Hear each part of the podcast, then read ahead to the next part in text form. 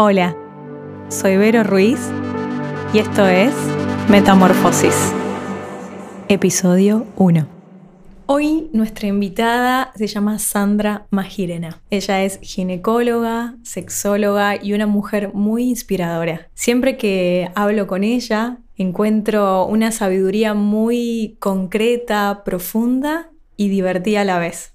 Gracias, Andri, por, por estar hoy acá conmigo en este primer podcast. Hola, ¿cómo estás, Vero? Gracias por la invitación. Y bueno, voy a contar que, que cuando Sandri llegó a grabar, me dijo, ¿de qué vamos a hablar? ¿Qué vamos a grabar? Y yo le dije, no sé, de lo que vaya surgiendo. Pero lo que sí te comenté, te compartí, fue que empecé a interiorizarme en estos temas del ciclo menstrual, de nuestras hormonas, de nuestra predisposición física, mental y emocional para cada etapa, hace aproximadamente dos años atrás. Si bien nunca es tarde y es mejor comenzar a aprender sobre nuestra salud, me llamaba la atención que algo tan importante y relevante y, cosas básicas no las sabía. Y dije, ¿qué pasó antes?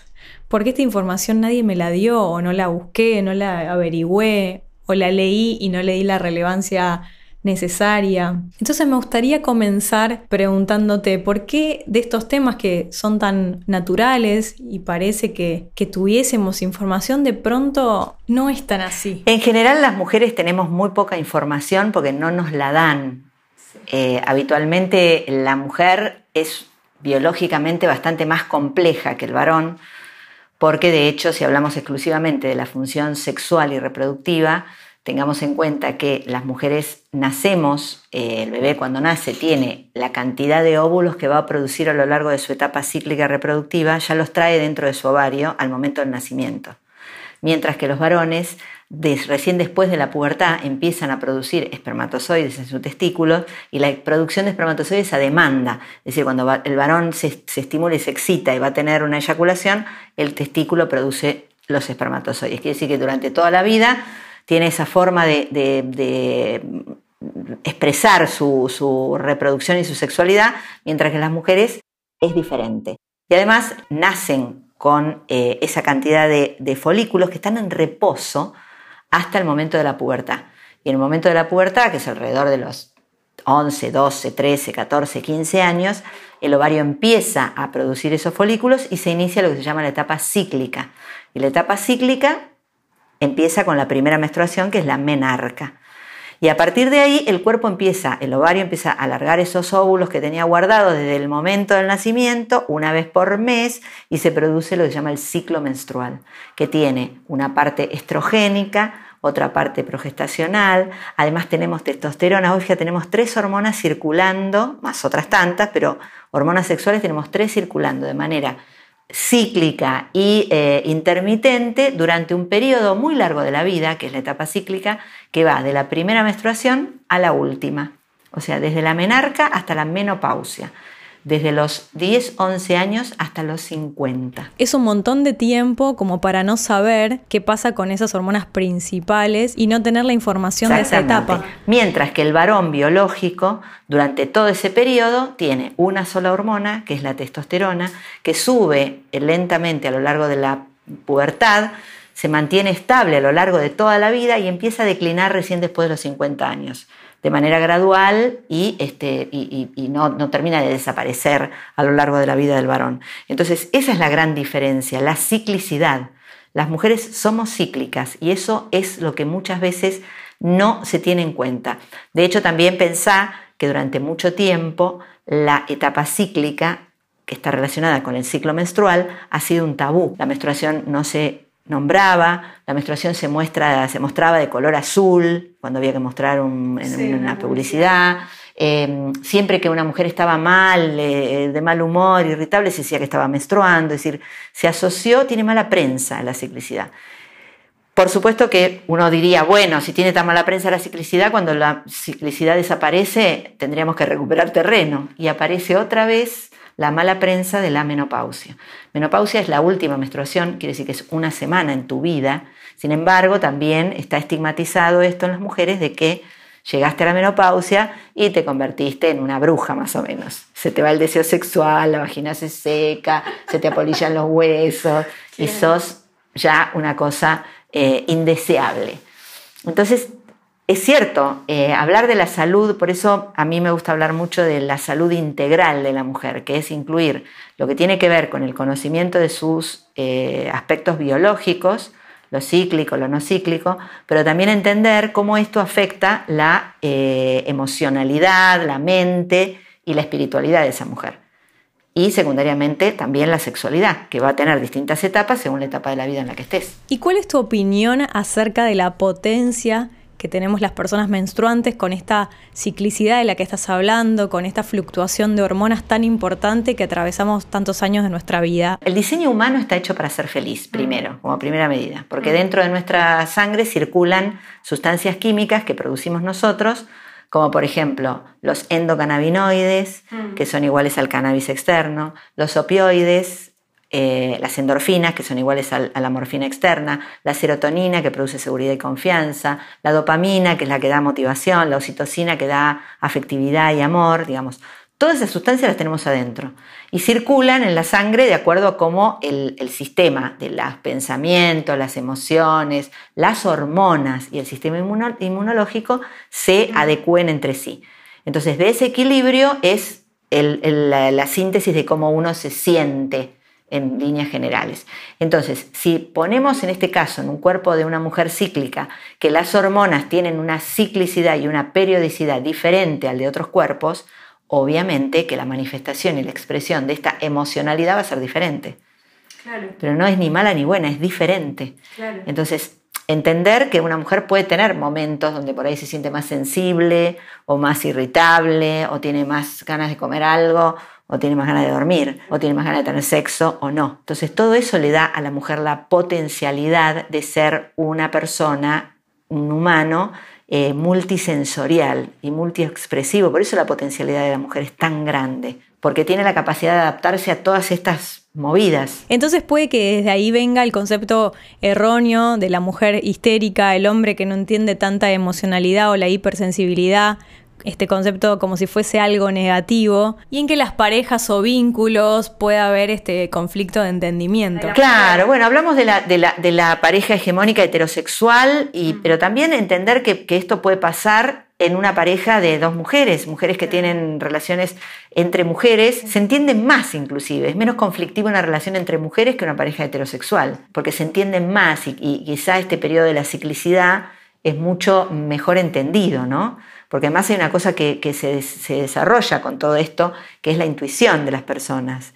Y, mm. eso hace que, es como, muchas veces yo les, les cuento a las adolescentes, suponte, ¿no? volviendo al tema de la etapa de la vida, cuando empieza el ciclo, esta revolución interna hormonal puede dar sensaciones previas a la bajada de la menstruación, por ejemplo. Algunas tienen más hambre, otras tienen más irritabilidad, otras tienen más sueño, Depende de cada uno.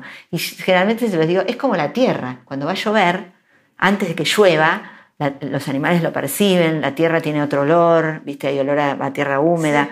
hay señales del entorno que te hacen eh, anunciar que viene un fenómeno. Y en este caso, el cuerpo también muestra modificaciones cíclicas que anuncian que vas a menstruar. Y eso es salud. La menstruación es un signo de salud porque la mujer cíclica que menstrua es una mujer saludable. Bueno, y tengo una pregunta tal vez un poco antigua acerca de la maternidad, pero en algún momento tuve esta curiosidad de que si la naturaleza nos da esta potencia fértil, si es que estamos ovulando mes a mes, que podemos ser madres, ¿qué pensás que hay detrás de eso natural, de que podemos procrear mes a mes? Yo creo que la naturaleza te da todas las opciones posibles para que vos desarrolles todas las funciones vitales que, podés desarrollar. Y en la naturaleza, en general, si vos mirás a los seres vivos, todos los seres vivos se reproducen. Y todos los seres vivos tienen un periodo de reproducción. O sea, las aves, no sé, yo en mi casa tengo una, pareja de teros que viven, que viven en trío, por ejemplo. Los teros viven en trío. Y entonces hay una época del año que se reproducen. Y entonces la tera empolla los huevos y cuando nacen los teritos, los tres van a cuidarlos por ahí, pero es un periodo del año. Entonces, la mujer tiene la particularidad, la hembra eh, humana, tiene la particularidad de no tener este, esta, esta, periodicidad cíclica con los ritmos de la naturaleza. Mm. Pero la hembra humana tiene corteza prefrontal, Mm. Tiene cerebro evolucionado, tiene conciencia. Y entonces la naturaleza le dio a la hembra humana la posibilidad de decidir si quiere o no maternar. Y si quiere maternar, ¿cuántos hijos tener? Y eso es una potestad de la mujer. Nadie puede decir qué hacerlo, porque la naturaleza te lo dio. La naturaleza te dio la posibilidad de procrear durante desde los 12 hasta los 50. ¿Sí? Bueno, todos los meses podés dedicarte. Cuando te embarazás, la misma naturaleza impide que vuelvas a embarazarte y hay un periodo de la lactancia, los seis meses posteriores, donde te da una cierta protección de no embarazarte para que te dediques a la cría y lactancia de tu cría. ¿no? Eso es la naturaleza. Después, entender que la hembra humana es la única de las especies que hay en la Tierra que tiene conciencia. La corteza prefrontal es la que le da al humano, que entre paréntesis se termina de desarrollar después de los 21 años. O sea, un cachorro humano termina de desarrollar su conciencia prefrontal a los 21 o 22 años y la conciencia emocional a los 30. Entonces, esa corteza prefrontal es la que da razón, conciencia, juicio de valor, juicio crítico. Quiere decir que recién a partir de ese momento uno puede usar de ese recurso y decidir qué es lo que quiere hacer. Sandris, y después de esta etapa cíclica viene la etapa... No cíclica. Se terminaron los ciclos porque se agotó la reserva ovárica. Todos esos folículos que tenía el bebé recién nacido dentro del ovario le sirvieron para eh, tener ciclos de tal edad, 11, 12, 13 años, a tal edad, 48, 49, 50, 52 años. Se acabó la reserva ovárica, el ovario dejó de funcionar. Y entonces se produce dos modificaciones. Una, los estrógenos son importantes para el aparato cardiovascular y el cerebro, entonces el cuerpo busca naturalmente otro lugar para producir una cantidad menor de esos estrógenos, pero estrógenos al fin, que lamentablemente lo hacen en el tejido adiposo de la cola y la cintura. Pero bueno, ahí está, por eso se aumentan unos kilos después de la, última menstruación. Y, eh, y, empieza a haber una serie de modificaciones de no tener ese impacto cíclico mensual. Entonces, te cambia el humor, te cambia la piel, te cambian las, condiciones cardiovasculares, por eso la, la, enfermedad cardiovascular en la mujer se eh, equipara o supera la del hombre después de la menopausia los huesos pierden eh, mineralización y capital óseo, que también lo tenés que tener hecho desde la adolescencia, si no lo hiciste vas a estar peor que si lo hubieras hecho. Eh, y ahí es la importancia que tiene la prevención de entrar en la etapa del climaterio y de la menopausia con conciencia. Mi último libro, que se llama Regreso a mí, precisamente se trata de eso, de cómo entrar a la menopausia con conciencia, modificando alimentación, actividad física, sexualidad y espiritualidad.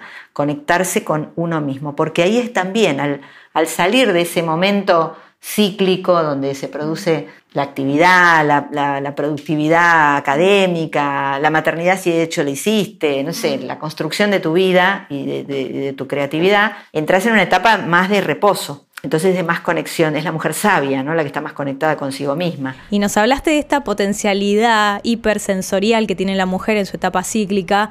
Entonces ahora te quisiera preguntar cuál es la potencialidad del climaterio, la menopausia, bueno, o ahora llamada plenipausia. Es la mujer sabia donde te conectas con vos, donde no tenés responsabilidades de crianza, no tenés responsabilidades laborales, eh, ya entraste en otra, en otra dimensión. Y no es lo mismo, muchas veces yo escucho por ahí algunos que se resisten a entrar en la menopausia y que dicen es, es la segunda adolescencia. No, porque la adolescencia tiene un cerebro no desarrollado y sin freno. El cerebro de la mujer eh, menopáusica es sabio. Hay un momento, desde que se retiran los ciclos a los dos o tres años posteriores, donde el, cuerpo tiene un delay y le cuesta, ¿no? Sofocos, calores, insomnio, irritabilidad, no sé dónde estoy. Pero eso tiene un tiempo, un límite. Y después se, se asienta todo. El único lugar donde Quizá para una sexualidad eh, coital tenés que tener, porque muchas mujeres están acostumbradas a tener una sexualidad coital con penetración vaginal o con ponerse cosas dentro de la vagina, la vagina pierde elasticidad y humectación, entonces esas mujeres tienen que dedicarle un tiempo especial al cuidado de su vagina. Y Sandris, ¿por qué pensás que tenemos tan poca información y educación sobre estos temas? Obvio, por el patriarcado, no, no hay otra. Patriarcado y capitalismo son los dos. ¿Por qué? Porque el patriarcado ejerció una dominación sobre los poderes de la mujer y, una mujer eh, dejó de, ser, durante muchos, vos pensás que cuando al principio no era así, porque cuando vivían en la caverna eran todos iguales, las mujeres, viste, era toda una gran comunidad. Después cuando aparece el aire industrial y aparece el poder del dinero, entonces el dinero tenía que quedar en una familia, había que casarse, tener hijos, la herencia y todo lo demás, y la mujer pasó a ser jerarquizada en el espacio del hogar la madre que cocina y cuida de los hijos y demás. Y el sexo quedó afuera para aquellas mujeres libertinas, prostitutas que, trabajaban con el sexo. Después pasó mucho tiempo, hasta que recién ahora, en los últimos 10 años, chicas, empieza a ver el, que yo a veces eh, las critico cuando dicen el empoderamiento de la mujer. No, no, no es empoderamiento, es la potencialidad que estuvo silente.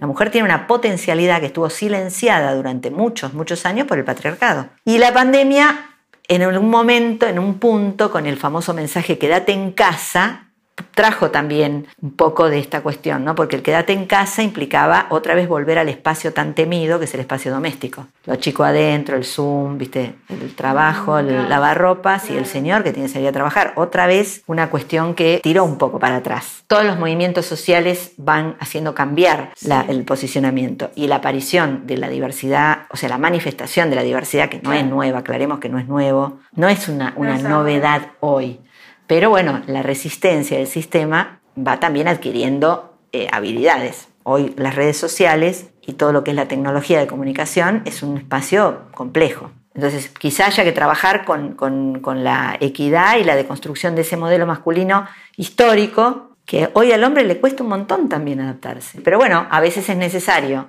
irse a un extremo para volver a encontrar el equilibrio, en la parte media. Pero ya te digo, a mí no me gusta hablar de empoderamiento porque siempre el poder marca simetría.